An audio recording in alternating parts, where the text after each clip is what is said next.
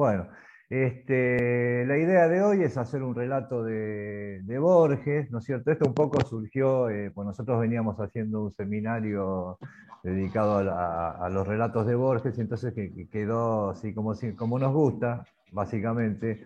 Dijimos, bueno, vamos a hacer una, coda, este, una especie de yapa de, este último seminario, entonces este, decidimos hacer este, este relato de Borges que se llama Guayaquil eh, a modo de, cierre, qué sé yo, y de paso ya que estamos abrimos un poco el juego para gente que por ahí no nos conocía, así que estuvimos dándole un poco de máquina a esto en las redes, a ver este, quién se prendía, ¿no es cierto? Bueno, entonces, el relato que vamos a ver hoy de Borges está en una colección este, de cuentos, sigue entrando gente, por eso me distraigo un poco, que se llama El informe de Brody y es del año 1970.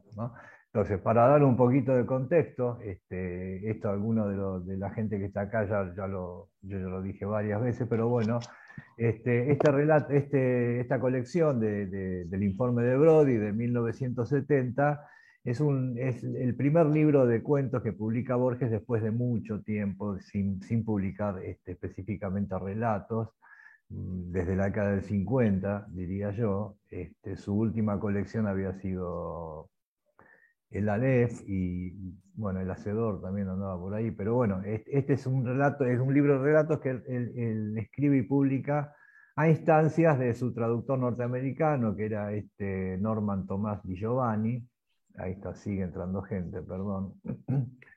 Y, este, acá en, este, en esta colección del informe de Brody, a la que pertenece este texto, vamos a encontrarnos con un Borges este, un poco más sobrio, de estilo más directo, este, sin tantos artilugios retóricos. Este, él mismo declaraba que quería hacer que su estilo fuese más sencillo y demás. Pero bueno, son grandes relatos. Yo, este, esto es una opinión personal, pero ya incluso ya la, discutimos acá varias veces. Este, para mí es el último gran libro de Borges, ¿no es cierto? acá hay un Borges también a pleno, ya con un estilo un poco distinto, pero es, un gran, es, una gran colección de cuentos. Entonces, este cuento Guayaquil está en este, estamos en la década, estamos en el año 1970.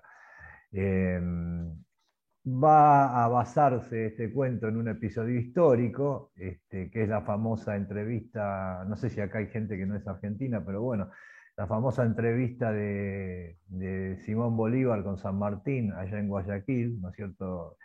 Que se terminó constituyendo en una especie de, un mito fundacional para, nosotros, para, los, argentinos, calculo que para los colombianos y los venezolanos también, pero bueno, esa famosa entrevista en la que se juntan los dos jefes de los dos grandes líderes de la independencia, y a partir de esa entrevista que no se sabe muy bien, o sí se saben algunas cosas, pero bueno, para, para, la fábula de este texto conviene que no se sepa, San Martín decide retirarse después de eso y le deja todo el mando a, Simón Bolívar, ¿no es cierto?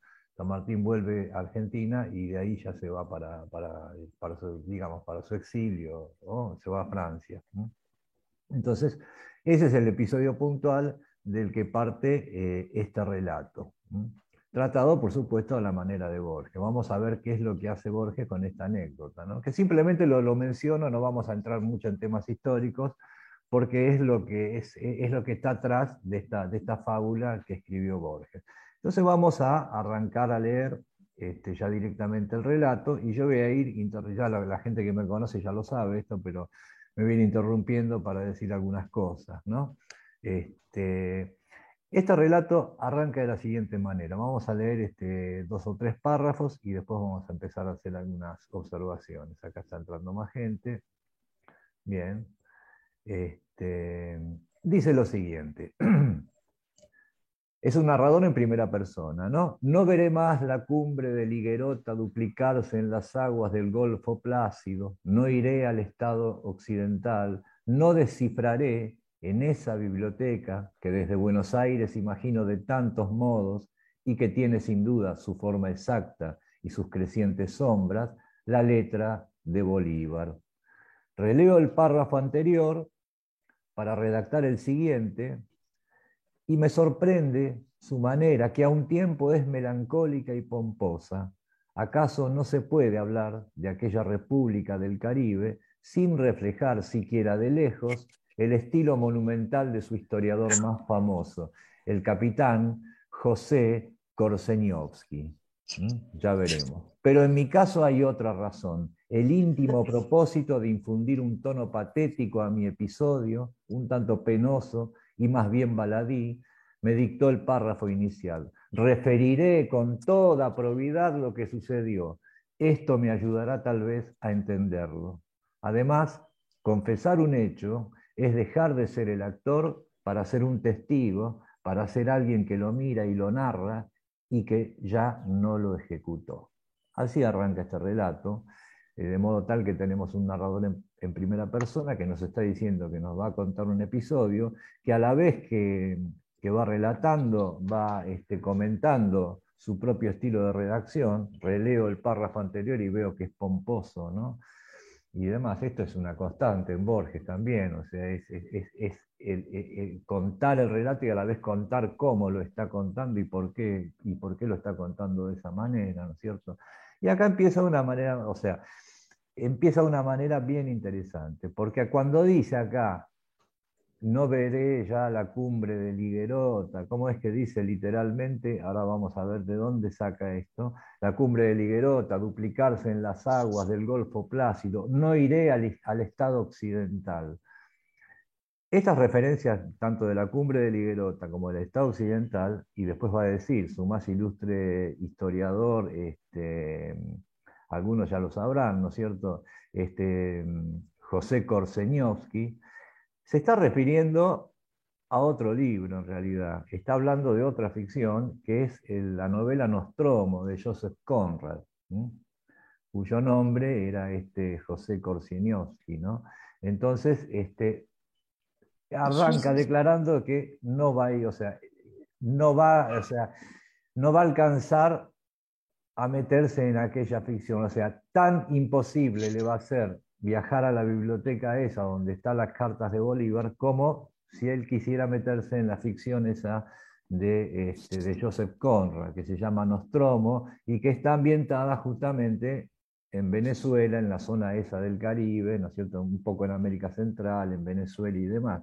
Eh, ustedes saben que Joseph Conrad era un escritor muy admirado por Borges, este, y que escribía muy bien, además, además de sus peripecias, tiene un gran estilo. Y esta novela Nostromo está ambientada en, en, América del Sur, en América, sí, en el norte de América del Sur, en Venezuela, Colombia y demás, en ese ámbito.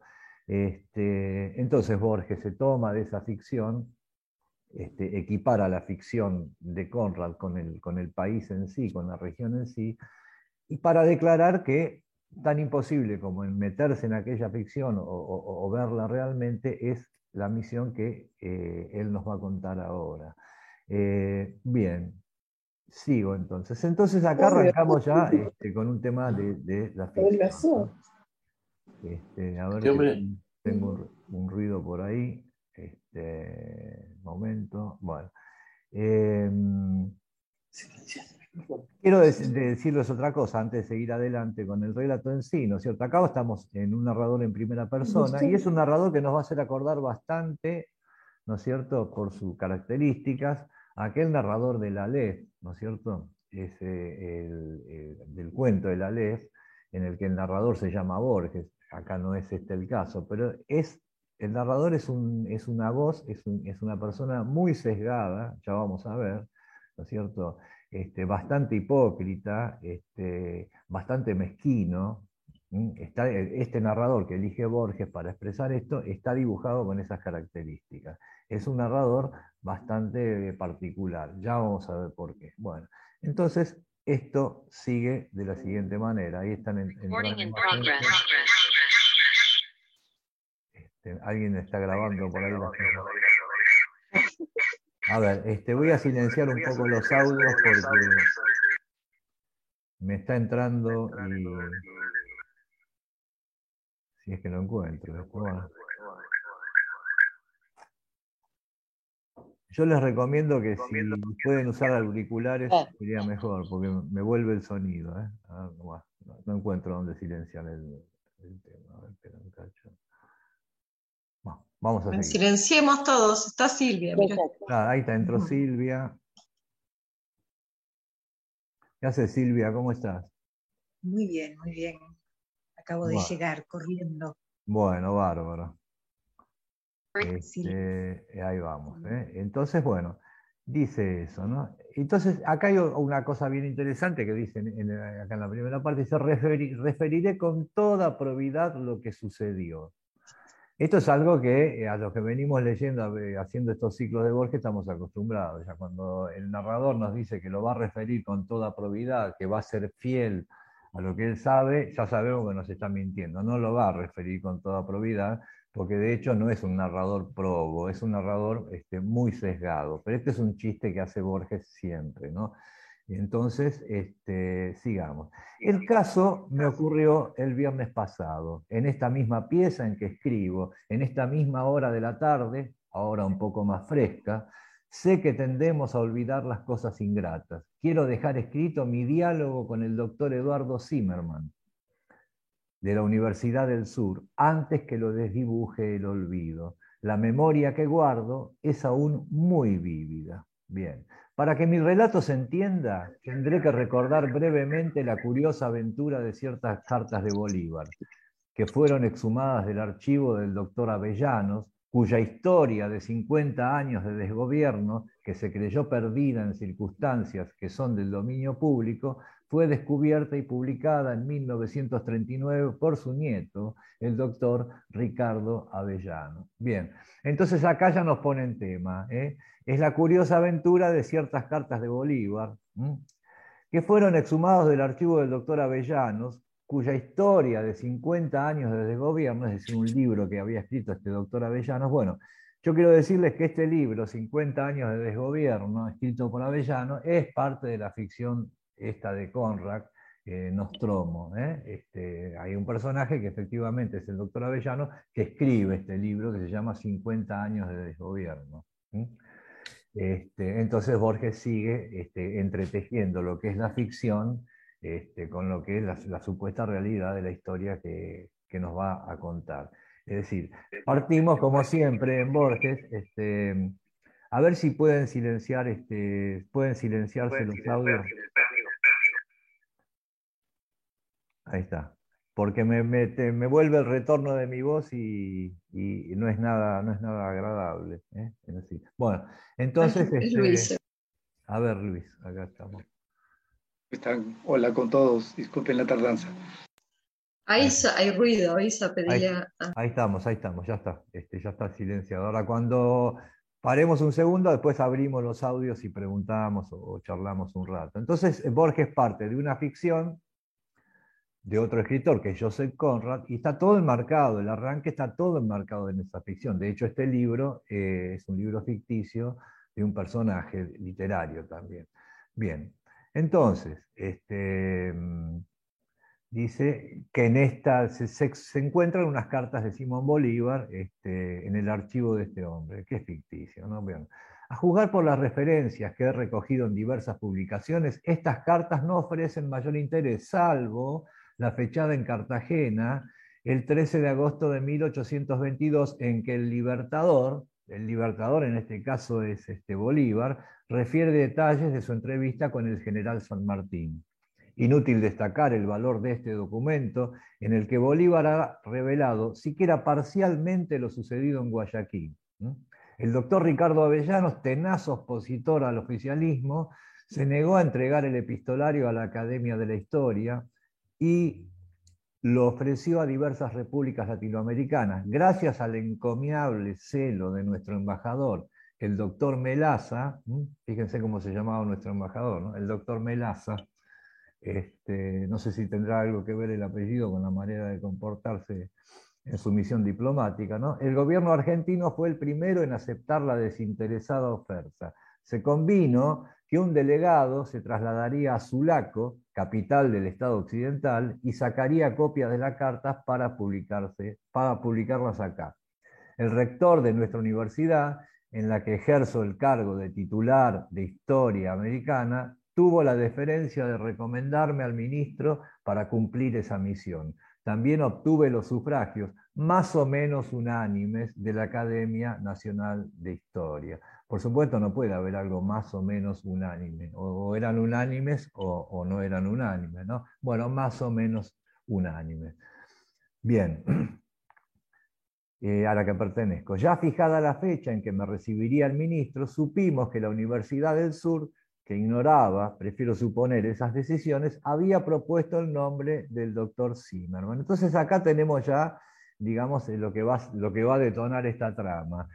Eh, se encuentran unas cartas de Bolívar, la universidad o la academia le encarga, supuestamente, piensa en este narrador para que vaya a copiarlas y traerlas y publicarlas, pero en el interín surge, le surge un rival. Otra universidad pensó en este Eduardo Zimmerman.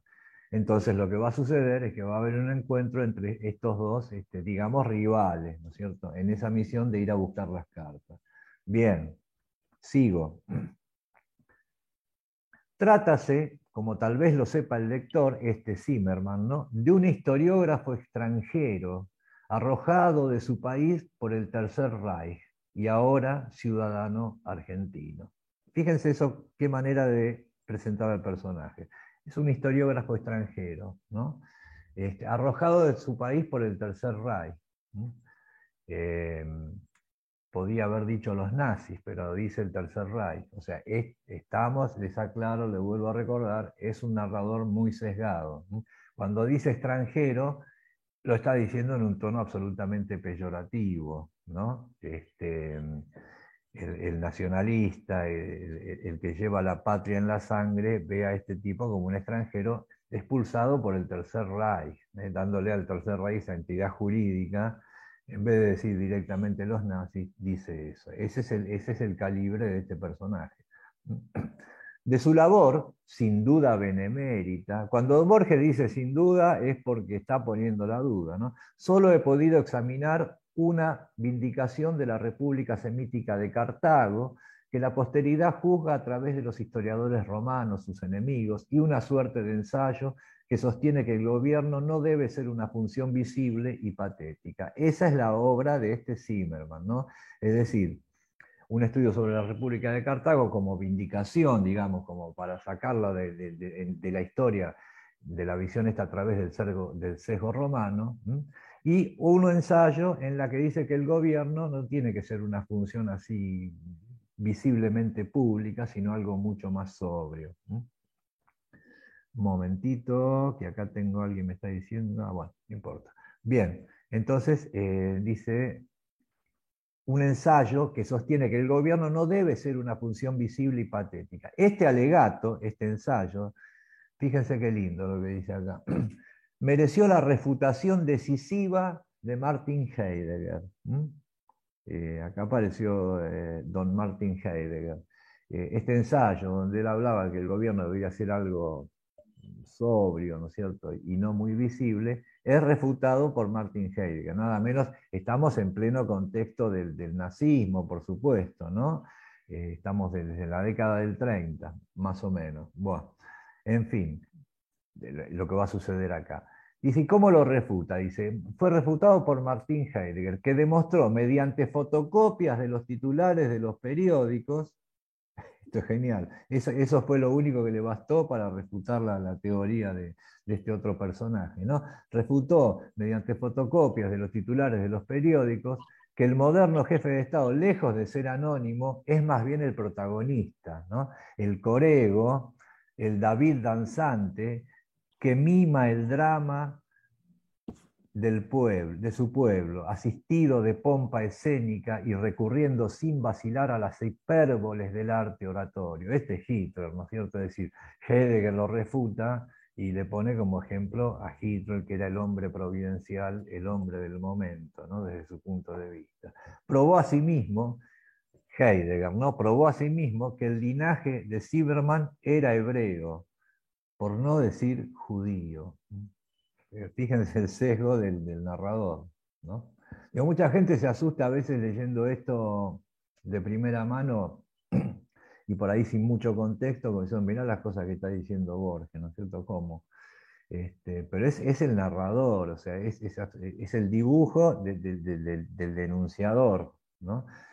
Era, y aparte tuvo, o sea, se dio cuenta Heidegger de que era hebreo, mirá qué difícil que sería, ¿no? Se llamaba Zimmerman el tipo, este, por no decir judío, ¿viste? Oh, horror, ¿no? Este, y lo dice de una manera muy, este, muy tranquila, ¿no? Y, y, con una retórica bastante buena. Bien. Estas son cosas que, está diciendo este narrador al que Borges pone en juego, este, estamos perfectamente familiarizados nosotros acá en Argentina, o sea, y sobre todo en aquel momento en el que fue escrito este relato, este, eso era moneda corriente, no estaban todos estos este, patricios nacionalistas y demás, este, que esto que dice este narrador, que hoy nos parece tan sesgado, era, era muy natural, era moneda corriente. Bueno, entonces probó a sí mismo que era hebreo. ¿no? Esta publicación del venerado existencialista de Heidegger fue la inmediata causa del éxodo y de las transhumantes actividades de nuestro huésped. ¿eh? No, o sea, no dice que se tuvo que rajar este, a la noche este, porque si no lo, metían eh, en, un campo de concentración, fue la causa del éxodo y de la vida transhumante que a partir de ahí tuvo que llevar, este, pone éxodo también de una manera no, no casual, ¿no es cierto? Bien, gracias a el venerado existencialista. Muy bien. Sin duda, Zimmerman se había trasladado a Buenos Aires para entrevistarse con el ministro. Volvemos a la actualidad. Este me sugirió, el ministro, ¿no? Me sugirió personalmente por intermedio de un secretario, fíjense la, la mezquindad del tipo este que está narrando, o sea, me entrevistó personalmente por medio de un secretario, eh, que hablara con Zimmerman y lo pusiera al tanto del asunto para evitar el espectáculo ingrato de dos universidades en desacuerdo. Accedí como es natural. De vuelta a casa me dijeron que el doctor Zimmerman había anunciado por teléfono su visita a las 6 de la tarde, vivo, según es fama, en la calle Chile. Daban exactamente las 6 cuando tocó el timbre. Ahora va a empezar la verdadera historia. Esto hasta ahora en un prólogo, ahora viene otro momento narrativo. Yo les quiero decir antes que nada que si esto se llega a cortar, porque se va a cortar, esto se corta cada 40 minutos, volvemos a entrar por el mismo, por el mismo enlace, no hay ningún problema. Bien. Entonces, este, bueno, ante esa rivalidad las universidades van a tener estos dos eh, una, entrevista, Zimmerman con el otro, con el narrador, para ponerse de acuerdo y no hacer papelones por ahí. Perfecto. Yo mismo, dice este, este encantador narrador, con sencillez republicana, le abrí la puerta y lo conduje a mi escritorio particular. Se detuvo a mirar el patio, las baldosas negras y blancas, las dos magnolias y el aljibe suscitaron su verba estaba, creo, algo nervioso. Nada singular había en él. Contaría unos 40 años y era algo cabezón. Este, lo está describiendo con todo desprecio, ¿no? O sea, te viene a visitar un profesor, un erudito, un historiador y demás, y vos decís que la impresión que te da es que era algo cabezón y tenía 40 años. O sea, ya tiene absolutamente mala voluntad este narrador, ¿no? Bien. Eh, sigamos, era algo cabezón, ¿qué va a hacer? Lentes ahumados ocultaban los ojos. Alguna vez los dejó sobre la mesa y los retomó. Al saludarnos, comprobé, con satisfacción que yo era el más alto. Fíjense el calibre Tuvo la satisfacción, está bien, este tipo será lo que sea, yo soy más alto, no importa, este, mejor. Ahora se va a arrepentir, ¿no? pero bueno, igual lo dijo. E inmediatamente me avergoncé de tal satisfacción, ya que no se trataba de un duelo físico, ni siquiera moral, sino de una puesta a punto, ¿no? una, quizás incómoda. Bien.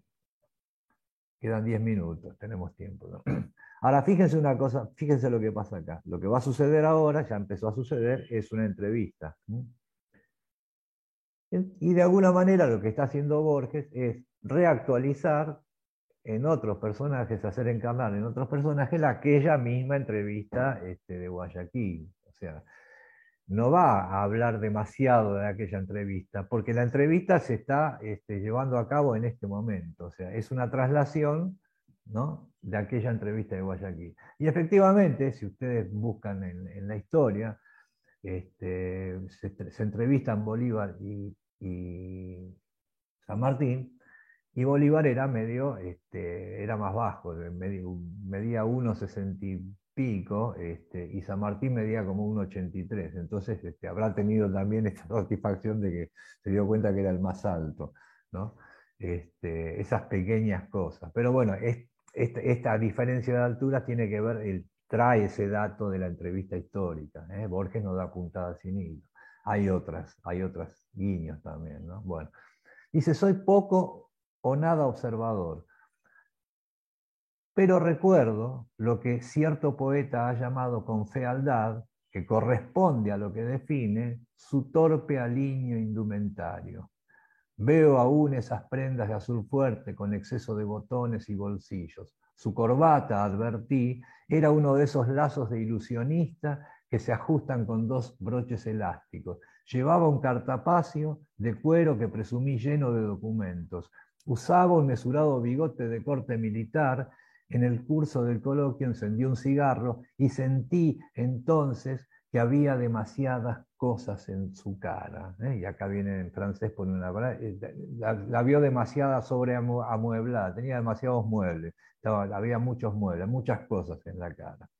Menos mal este, que se había nos había aclarado que era poco observador, ¿no? pero lo, lo, milimetró ¿no? al, detalle. ¿no? Todas cosas negativas, una corbata de ilusionista, tenía muchas cosas en la cara, demasiadas cosas y demás. Pero acá hay una cosa que también es interesante, ¿viste? No, no hace falta esto, yo lo agrego porque sí, pero no hace falta para, para entender el relato, ¿no? Pero él dice, fíjense que él dice, y de qué manera Borges reparte leña para todos los costados, cuando está en Vena, ¿no? Dice lo siguiente un rato antes, dice, a ver, dice, recuerdo lo que cierto poeta ha llamado con fealdad, ¿no? el poeta, que corresponde a lo que define su torpe aliño indumentario. Acá Borges se está refiriendo, o este narrador se está refiriendo a un poema de Antonio Machado, Nada menos, ¿no? Este, claro, que se llama, el poema se llama Retrato, ¿no? Es decir, el poema este de Machado es un poema que habla de sí mismo, ¿no? Y dice que Machado dice con fealdad que concuerda con aquello que está describiendo, o sea, con el mismo Machado. De paso, le pegamos un palo eh, a Antonio Machado. Este, a Borges le gustaba Manuel, Machado más que Antonio. De, Antonio Machado siempre habló mal este Borges. Y acá no se priva tampoco de darle un poquito también para que tenga. Entonces, aprovechando eso, lo usa para describir este personaje al que no había observado mucho, ¿eh? porque es poco observador. Bien. Acá va un poco para atrás y pone algo más general. Lo sucesivo del lenguaje indebidamente exagera los hechos que indicamos ya que cada palabra abarca un lugar en la página y un instante en la mente del lector, más allá de las trivialidades visuales que he enumerado, el hombre daba la impresión de un pasado azaroso. Ah, momento que se me corrió un poquito esto. Hay en el escritorio un retrato oval de mi bisabuelo. Acá Borges va a hablar, o el narrador va a hablar también, como siempre hace Borges, de sus propios antepasados. Acá va a aparecer el coronel Suárez y demás, que militó en las guerras de la independencia y unas vitrinas con espadas, medallas y banderas. Le mostré con alguna explicación esas viejas cosas gloriosas. Las miraba rápidamente, como quien ejecuta un deber. Mucho no le interesaban al otro y completaba mis palabras, no sin alguna impertinencia, que creo involuntaria y mecánica. Decía, por ejemplo, correcto, combate de Junín, 6 de agosto de 1824, carga de caballería de Juárez. Dice Juárez, o sea, es Suárez, es el, bisabuelo de Borges, eh, para horror del, narrador, dice, la carga de Juárez le manda. Entonces lo corrige, dice, de Suárez corregí.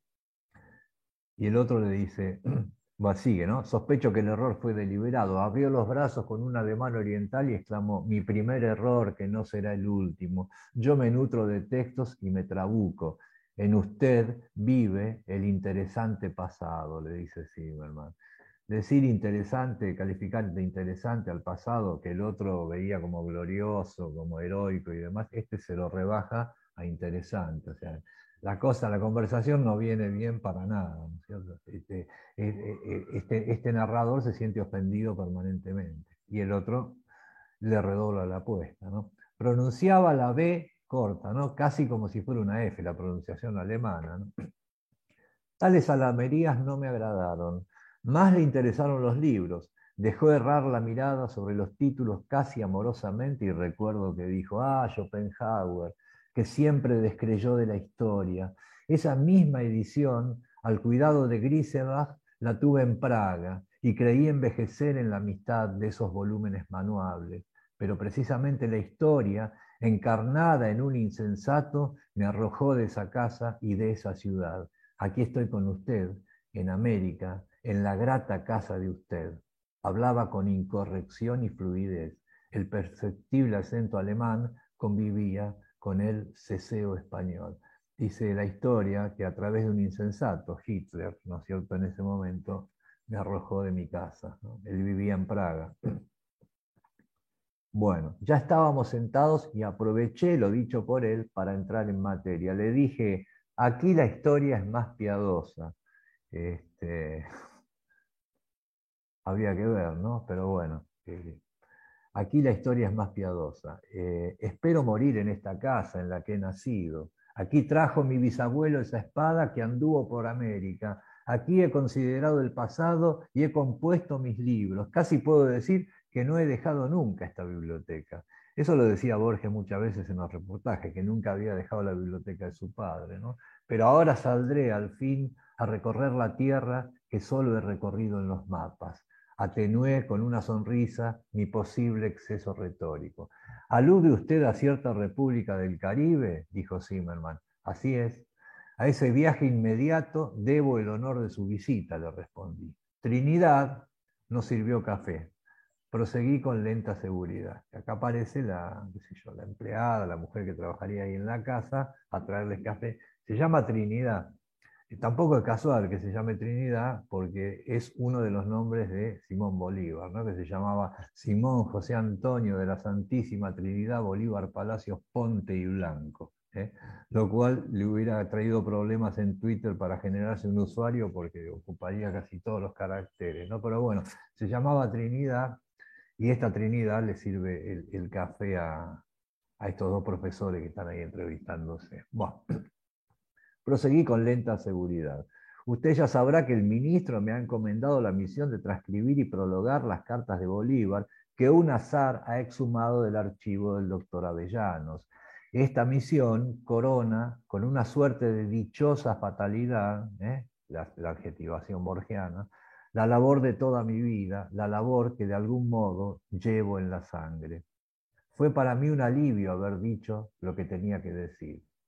Zimmerman no pareció haberme oído. Sus ojos no miraban mi cara, sino los libros a mi espalda. Asintió con vaguedad y luego con énfasis. En la sangre. Usted es el genuino historiador. Su gente anduvo por los campos de América y libró las grandes batallas, mientras la mía, oscura, apenas emergía del gueto.